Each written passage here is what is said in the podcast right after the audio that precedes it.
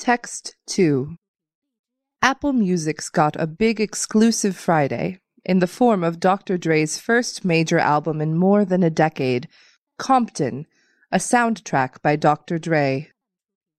That's good news for Apple Music, because a little over six weeks in, the service is a little rough around the edges. It has taken its lumps in the first weeks with pointed criticism from some of Apple's biggest fans. That's likely been music to the ears of smaller competitors such as Spotify, Pandora, and Rdio. Exclusives also could help Apple solidify its spot in the streaming music world.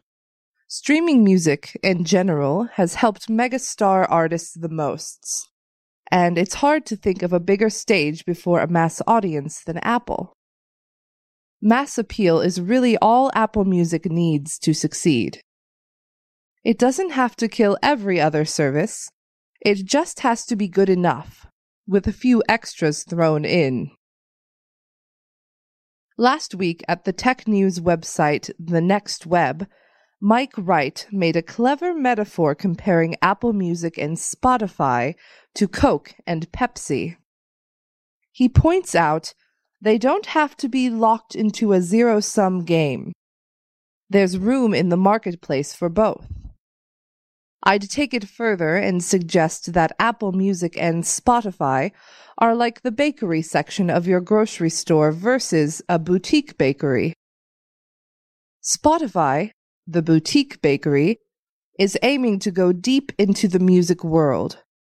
Much of it is aimed at devoted fans who like specific features, such as the ability to share playlists as easily as old school music fans changed mixtapes.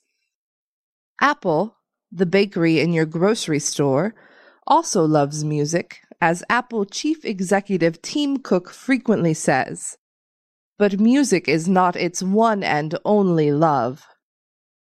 Apple makes other products, it dabbles in other media.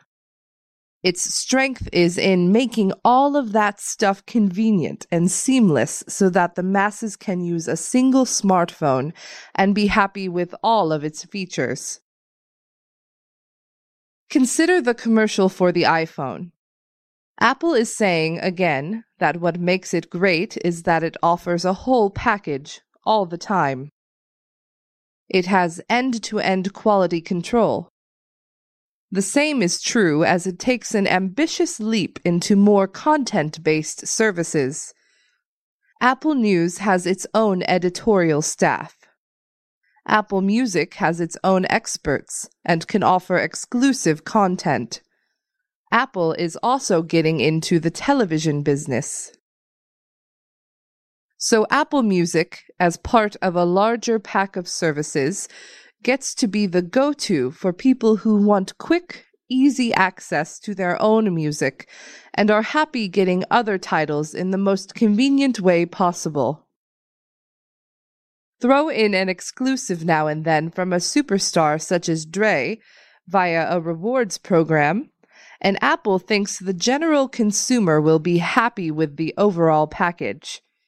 After all, being really good as opposed to being the best there is, is often good enough for the masses.